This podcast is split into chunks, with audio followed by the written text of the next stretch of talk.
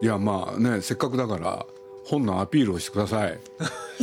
あのいい機会。これねかなりの人が聞くんですよ、はい。聞いてくれてるんですよ、えだから絶好の機会だから、で申し訳ないけど僕はあのねちょっといろいろあって前書きしか読んでなくて。でも前前書きも引きがあるって言われてますけど最初から。え でもねこの中で僕実はね本田本田宗一郎っていう方の言葉を引いてえでこれ楽しい仕事はあるが楽な仕事はない？ええ。え僕初めて知ったんですよこれ。あそうですか？割と有名な言葉みたい。あ有名なんですか？らしいです。僕大体あんまりそういうことって知らないんですけれどこれ上手ですよね。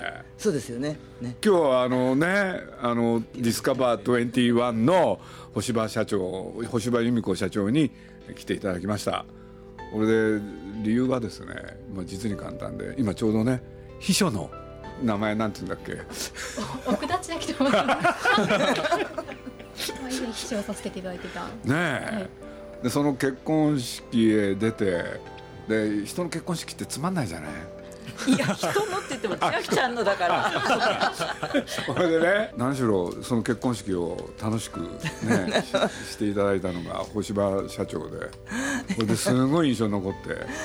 これでとにかくあの唇を切った途端あのご挨拶で。ね、我が社の入社の条件は顔がよくいいことそれから頭がいいことそれから性格がいいことって本当にこれがねもう印象に残っちゃってこれでみ性格の良さでね。僕の。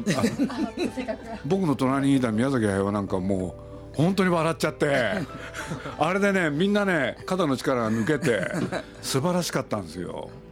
俺でよくよく聞くと実は名古屋の方。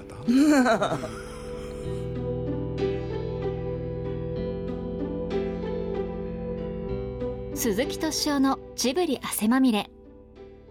今週はディスカバー21取締役社長の星葉由美子さんをお迎えしてお送りします。星葉さんは大学卒業後世界文化社家庭画報編集部などを経て1985年株式会社ディスカバー21設立に参画。以来取締役社長として経営全般に携わり書店との取引で業界随一の出版社に育て上げました。出演は他にディスカバー21の奥田千秋さん林拓馬さんです。今回鈴木さんが出席した奥田さんの結婚式で同じ名古屋出身の星葉さんと意気投合したことがきっかけで実現しました。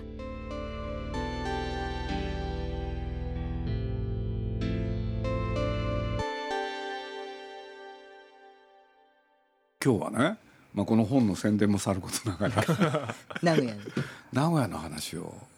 ねね名古屋の本も私作ったんですよ。え名古屋の本を作ったんですか？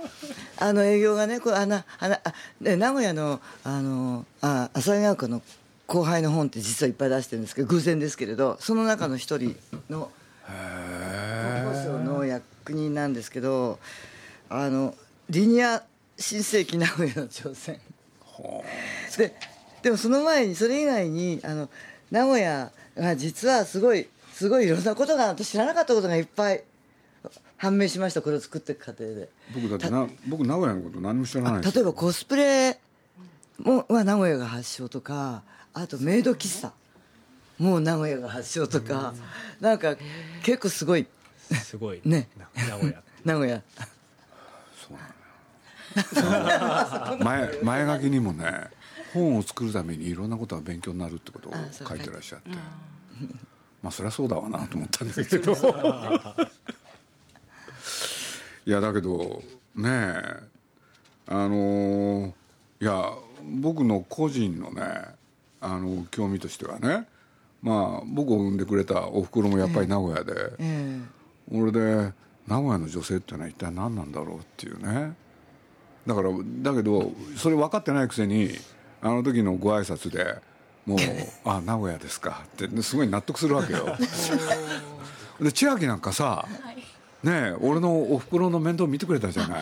そうですね。そうなんですよ。そう。で随分長い間ね、本当に。えはあは俺でまあ9080で名古屋東京へ出てきて。あ80で？これで92まで。すごいですね。で12年間。あほんでその間ね全部じゃないけれどね。千秋にも世話になったもんね随3分年34年3年ぐらい。そうだよね。ね。だからさ千秋がせっかく来てくれたから、い。うちのおふくろとい。星葉さんを通じて名古屋の女性とは何かっていう話を。でも80過ぎたから結構勇気いりますよね。知らない土地に。うちのおふくろ何にもなかったんですよ。あそうですか。いやだって80で来たじゃないですか。ちょっとね、あの足が悪くなって、ええ。俺で、まあ、じゃあしょうがない俺が引き取るって言って、ええ。東京来たでしょ？で来てもうそのあ歩けなかったはずの彼女があっという間に歩けるようになってあそうですか。ほんでなんでかって言ったら恵比寿でしょ、え？恵比寿なんですよ僕はね、はいはいはい。これで、ええ。ここはいいとこだっつって、えで何がっつったら真ん前にデパートがあるっつってね 後でのことなんですけれど。あとそうか。はい。俺でもうええ。喜んじゃって、えもう12年間東京をええ満喫しきったんですよねじゃあお友達もすぐ作ったんですか？友達はねなかなかあなかなか。ああでも一人で歩いても大丈夫みたいな。でもねなんて言うんだろう。毎日誰かと話してるんですよ、あだからそれでいいですよね。そそれで十分ですよねもう。それお友達。これで僕ちょっと聞きたかったんですけれど、うちのおふくろが一緒に歩いてるとね、ええ。すれ違いざまに人に声をかける？すごいですね名古屋っていうか大阪の人みたいじゃないですか。いや本当なんですよ。すごいですね。へえこれでね何の話題かって言ったら一つしかなかったんですうん何年生まれですかって。必ず。千秋もそれ聞いたことある？あります。歩いててでしょ？はい。でもみんな答えるんですよ。あそうなんです。おばあちゃんに聞かれるとみんな答えるんです。自分よりね若いっていうと機嫌がいいんですよ。自生まれた年が。はいこれででも自「お分若いのね」って言ってええ気に入るとねそこで立ち話ですよ。すごいです千秋も経験したんだ。あいっぱい。あの本当によくあの、街をお散歩する時とか座られるともう隣に座った人とか前通りかかった気になった人にも必ず声をかけてらっしゃいましたね。すごいですね。で自分より年上だと分かった瞬間にね機嫌悪くなるんですよ。えでもどうして？これで通り過ぎちゃうんですよ。それは自分よりな上なのに元気だから。そう。と思わなかった？あの皆さん私は年下でした。多分年上の方にはあんまりいないですよね。ね結構若い方メインにお声を私の時はかけてらっしゃいます。さあれすれ違いざまだよね。そうなんですよ。結構すれ違ったりとか行く瞬間をさっとこう声をかける。こうかけにくいですよね。ほんで相手がね必ず歩みを止めるんですよ。で気に入るとベンチがあったらそこ行って2人で喋ってる。でしばらく喋ると「じゃあね」って言って別れてくるんですよ。すごいですね。だあれはね僕ね我がおふくろながらね、ええ。あの呼吸は一体どこで覚えたんだろう、名古屋かなって。さあいやでも名古屋の人そんな話しかけないと思う。大阪なら。それなな名古屋じゃないですか？名古屋の人そんな話しかけないとだって千秋なんか大変だったんですよ。あの毎週ね曜日を決めてその日に来てくれてたんだけれど1週間前にある質問をする。はい。でその答えを言うでしょ千秋が、はい。そうするとどのくらい真剣に言ったかを1週間後に確認するんですよ。で同じ質問ぶつけてくるんですよ。すごい。それは質問したこと覚えてるんですか？覚えてます。す。ごいですね。ででしょ？そうなんです。よ私なんか昨日言ったことも忘れちゃうよね。だから千秋はそういう時注意深くなったんですよ。そう。あこれ先週も同じことを聞かれたけどでも目がもうマジみたいな真面目にこう私に聞いているなっていうのと。それは前聞いたことを忘れて聞いてるのではなく確では認だっていう。なくもう確認で同じ答え方をした時にすごい満面な笑みをされるので、ええ。あ分かってくださったんだな違うことを言うと許さないんですよ。いい加減に答えてるなと。いやだからこれ僕これも名古屋かなと思って。そ れ名古屋とかそれお母さんオリジナル。いやだからつついでに言っちゃうとねとにかく東京へ来てええ。12年間え。ただの一度も名古屋っていう言葉を言わなかった。えへえ。それどころかついに帰りたいと言わないし、うん。で実際帰らなかったですよね。すごいですね。それまでは80年間ずっと名古屋全部名古屋ですよ。なのに。そういう中で一緒になんだ歌舞伎が好きで月に一度歌舞伎に行く、えほんでそういう人とねそれは帰ってきて喋ってることもあるでしょ、えええ。ところが自分の部屋があってねそう玄関口まで来るでしょ？じゃあここでお別れねなんですよ。はああっさりしてますね。ほんで僕ね、ええ。ある時聞いたことがあるんですよ、ええ。あれせっかく友達になったんだから、家入れて、ええ。お茶の一杯でもしないの？っつったら、ええ。冗談じゃないって言ったんですよ、うん。なんで？そんなことやったらつけ上がるっつって。すごいですね。だから玄関口で終わりだ。なるほど ね下手にね部屋へ入れたら何が起こるか、まあでもまあまあでもそれはありますね。それも名古屋ですか？さあ。俺でまあいろんな言葉を残したんですけれど、ええ。その中でね一番印象に残ってるのが年まあ僕年男って言うんで年ちゃんって。女の言うことを真に受けんじゃないよ。うーん。女なんていうのはバカなんだからおだてときゃいいんだ 私女の言うことをあを真に受けるんじゃないよみたいなことはうちの息子に言ったことありますけれどその後は違いますね。例えばおとこの逆でこういうのありますよ。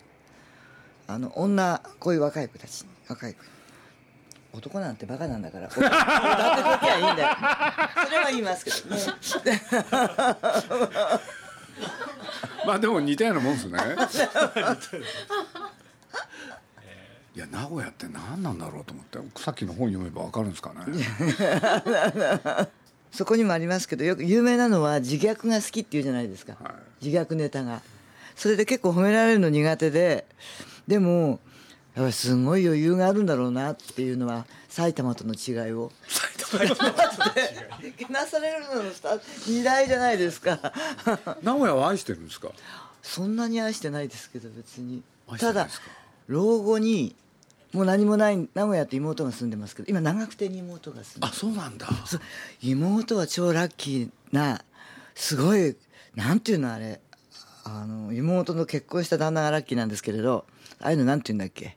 あげあげ。揚げまん？そう。まあいろいろあるんですけどそれは具体的なことはあんまりまあいっぱいあるんですけどすすごいその中のそれでも小さい方の一つがもうもう何十年も前にナショナルパナホームかなんかのモデルハウスを新聞で安く500万円とかで買えるない買えるんですよ、抽選に当たってで当時愛知県長久手村大技入ヶ池あざなんとかみたいあなそうでしたよね。そうそんなところに買って何もないところに、でまああのトヨタだったんですけど旦那は、はいはい。でまあいろいろ海外行ったりなんかして。ね。でうん。海外行ったりなんかして。そしてまあほとんどあんまり住まないうちに戻ってきたらだからリニアが通って なんかああれあってなんか日本で一番住みたい街。そうなっちゃったんですよ。だから若い夫婦が住んでる一番の地域は長久手なんだもん。でだからあんなえあんな田舎が何えなんかじゃあ地価も上がってんだすごいみたいなラッキー。いやそれだけじゃもう一度妹のもうラッ超ラッキーぶりはもう、ね、数えるともうねねお姉ちゃんなんか努力でさ「うん私は私たち運で生きてるから その方が偉いのよ」みたいな。堅実ですよね。堅実っていうかそうですね。堅実堅実っていうか。無謀な夢を追いかけないでしょ。そうですね。そうだからディスカバーでも無謀なことをしなかったしずっともう借金経営でで目の前のことをコツコツ積み上げて数々は。でそれで開ける未来を そうです。掴むみたいな。こんな本にも書いてありますけど。あこの本にもまた書いてんですか、だから楽しくなるには目の前のことをと一生懸命やると楽しくなるよって。それって名古屋でしょ？そそれでもそうかもしれないですね。僕そうだもん。そうかもしれない。僕ね夢夢とか希望抱かないんですよ。うんだからねこれね、例えば。楽しくなければ若者を不幸にする言葉を10個挙げてるんですよ。でそれに逆転させて違う視点を与えてるんですね、で若者は、まあ、働く人を惑わす言葉って言ってますけどキャリアプランはい。効率から好きを仕事にする夢を叶える。それ若者を不幸にしてると。当たり前ですよね、でであのところがあのあとロールモデルワーク・ライフ・バランスとかあのそう、はあの初めにもそれ出てくるでしょ、キャリアプランだの、うん、そうそうそうそうそう。そう僕意味分かんなかったんですよ。あの今若い子たちが就活をするときに学校でにキャリアカウンセラーみたいな人がやってきて特に私立が大学とかね。それでここでいっぱい言うんですよ。それでねもう学生かわいそうでなんかこう染まってなんか固まった状態で会社に来るんで。だからそれをね不幸にしてるんで、ね、キャリアプランって何なんですか？いやだからこういう会社に入って私は最初何年間こういうのやってこういうの勉強して次はこうこうこうなってこうなってっていうなんか起こるわけないじゃない。そうなんですよ。そうなんですよ。そう。なんかキャリアプラン立てた？あないです。私は。千秋はねまあ今ここに生きるタイプ。まあそうそうね。そうですね。その次の何でしたっけ？キャリアプランの次。あとよくあるのがあとは、えー、となんかロールモデル。ロールモデルなんすかこのロールモデルって？なんか自分の目標ロモデル目標とするような人をこう会社で身近に見つけてその人の真似をしまし真似してみたいな。そしてそれで若い女性が言うのは女性もこれからはリーあの管理職になってそして子供あの生き生きと働きましょうって言うとロールモデルがいないからっていう口実にするあの要するにもう、えー結婚して子供が生まれて仕事を続けてそれで管理職なんかになっちゃったらもう大変で。大変じゃないですか。であ大変。いや大変でもないんですけれど大変だ。って言って思っちゃって「いやそんなことないよ」って言うと「いやロールモデルがいないからわからない」と。でこうなのでロールモデルはねっていうのにがいないっていう理由にしちゃいけないっつって。僕一人もいなかったですよ。ですよね。当たり前私もです。よだからロールモデルいないとラッキーなんですよ。第一人者になれるからだってろくなのいなかったもん。そうですよね。なのにロールモデル見つけろって言うんですよキャリアカウンセラーは。なんで？いやなんでって本当に。誰かいるの？千秋。残念ながらいない。じゃあ星葉さんみたいな。そういう時はね星葉さんです。それがね正しい社員のあり方なんだけど。ねじゃあちょっとこのワワークライフバランス。ワークライフバランス。これね中黒どっか入れてほしいんですよね。一度に読めないんだもんこれ。これ何なんですか？これは仕事と私生活をこう要するにあの働きすぎはいけないと、仕事と私生活をのバランスを取りましょう。でもそれどういうふうに使われてあ今ちょっと変わって、まあ、どういうふうに使われてるかというとあのあああ私僕あ6時でおしまいですからもう仕事はさよならとかいやど土日は仕事を仕事のことは一切考えませんのでみたいなそういうふうに切り分けるように取られちゃっているので、それは本当に仕事が楽しい時は、あのえっ、と別に子供と遊びに行ってる時でもなんかお店を見ながらあってこう仕事のことを思ってそれが思いついてアイデアを。それが楽しいみたいなそういうものじゃないですか。あと要するに仕事とプライベートを分けるなと。あワーク・ライフ・バランスっていう言葉は分けろろ。って言ってて私はそんな本当は分けなくたって時間をずっと働けって意味ではなくって、仕事も人生の一部であり人生っていうふうに考えた方が人生楽しいよと。当たり前なんですけどところが。そのわなんなんとかキャリアが。そうなっていうかそれ国全体で言われてここまでが仕事でここからはプライベートとか？俺一度もないよそういうこと。でもそういうのないような仕事が持てる人は幸せですよね。それは名古屋にジブリパークをやるっていうことで,、で結果として何が起きたかっていうとねやっぱりいろんな方と打ち合わせしなきゃいけない、そうするとね皆さんの言ってる喋ってる日本語？意味わかんないんですよね名古屋独特の理屈があるわけ。これで僕ね A の意味が。そ A じゃなくて。うで理屈があるんですよ、ええ。あるんだけれど名古屋でしか通用しない理屈、まああるんですよ。村村ですよね。そう。お巨大なだから僕ね実を言うとね今この仕事やってて何が一番ね多い仕事かっていうとね当然ジブリのもみんな名古屋行って打ち合わせするじゃないですか。そうすると向こうの方がおっしゃってることが意味わかんないんですよで僕しょうがないから通訳やってるんですよね、ああれはねこういう意味だからって。いや本当に。ああうん。大変なの。だいぶ慣れましたけどね。僕も久しぶりに名古屋で、うん高校の時に親しい男の子のことなんて呼んでました？名前じゃなくて。あそれはその子によって、あそれはその人との関係ではなくって、その子のクラスとか学校における、なんて言うんですか？があってなんとか君って名字もあれば、順なんとかなんとかちゃんなんとかあ要するに名字で呼ぶ子、名字に君をつける場合と「あんたは?」っていうのは？ああんた？私は言わないですけれど。でも今名古屋弁でしたねあんたはそうそう。あ あのね名古屋弁であんたはって言えるんですけど私はなんかおと今今でも名古屋の同期会でわざと名古屋弁を使う人が2人いるんですよ。わーと？わざと。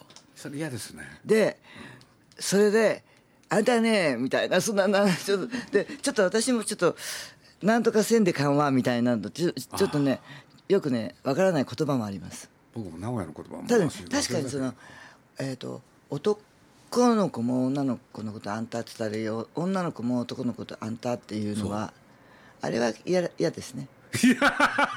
嫌ですか？あいやあの大体あんたはなんていうような男の子とは付き合ってません。あれ独特なんですよね。い一度にね引きずり込まれるの。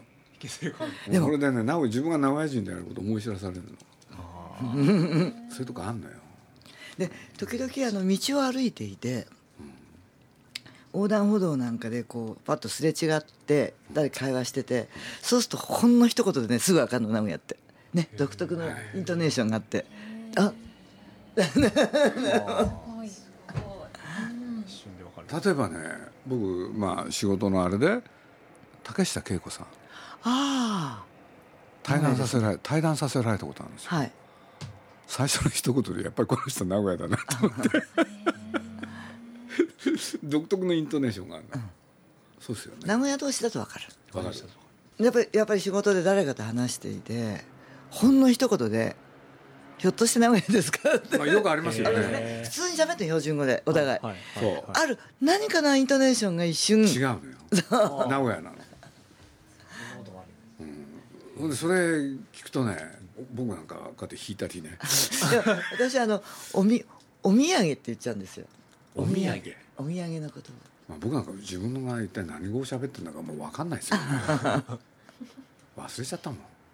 まあでもうちの心はすごかった。でもいやでも母さんは特別な方ですよやはり。でも私なんかどっちかっていうと東京よりは大阪にいると、行く出張で行くと心地いいんですよそれは理由は何なんですか？なんかタクシーの運転手さんとか JR の窓口の人とかもペラペラ喋るから。まああの大阪の人はね電車の中でも喋ってますそよね。うそうそう。で知らない人でも割とそ喋るじゃないですか。気楽に。なので私でそれとか割とす率直なのでうん、うん、東京の人って言いますけれど東京の人の半分以上は東東北の人じゃないですか。ね。だから無口なんですよでやっぱり私はな明るいところの方が。明るいところが好き。すいませんね東北ですか？だから根っからの江戸っ子はまた違うと思うんですよきっとよく三代とか言いますけど。まあ言いますよね。でもいや私ほとんど東京にで、ね、いや私ほとんど東北の人だと思いますけど。で実際、まあ。だって実際名古屋にいると分かるんですけれど名古屋だと半分ぐらいが東京に行き残りの4分の1ぐらいが名古屋に残り残り4分の1は京都に行きます。京都か、まあ、京大阪大とかに行きますから。今そうなんですか？私の頃からそうでしたよ。あそうなんだからあのいやあのこっち側に行く人もやっぱり京大阪大神戸大学とか行く人も多かったので。なんか若い人たちもね社員のああ林くん？はい。よく教養がないと話にならないっていう。そうだ教養がね。教養がないから古典をちゃんと読みなさいって言われるんですだからね今東大だとろくなもんじゃないなっていうのがよくわかるんですよ。林くんはちなみに東大だもんね。そう一応ギリギリそうでも古典を読まない世代でしょ、そう。そうそうなんですよ。うん、だからそれってやっぱり何？よくないと思ってる？うーんなんかやっぱり鈴木さんの本とかも読んでるんですけど鈴木さんの本読んだらやっぱりそのその後レヴィストローストが出てきて、うん。それもなんか読まなきゃなって思うんですけど買ってうん。何ページか開いて、うんその後また閉じちゃってるのが今の状況でうん多分そこを読めるともっといろんなお話ができるのかなって思ってるんですけど、まあ、そこまで踏み込めてないなっていう。あのーやっぱりまあ古典っていうか編集者ですからなんかすごくなんとかさんの話を聞いてすごく新しいって感動して帰ってくるんですよ、で聞くとそんなもんでも10年も前から、ね、なんとかさんが言ってることじゃないとかあるいはそれと例えば猿とないと同じじゃないみたいに。そういう意味での教養もないと。だからそうすると今起こってることの見極め力がないわけですよその昔を知らないと。だから古典を知ってりゃいいってわけじゃないんだけれどただ知らないのにも限度があるみたいな。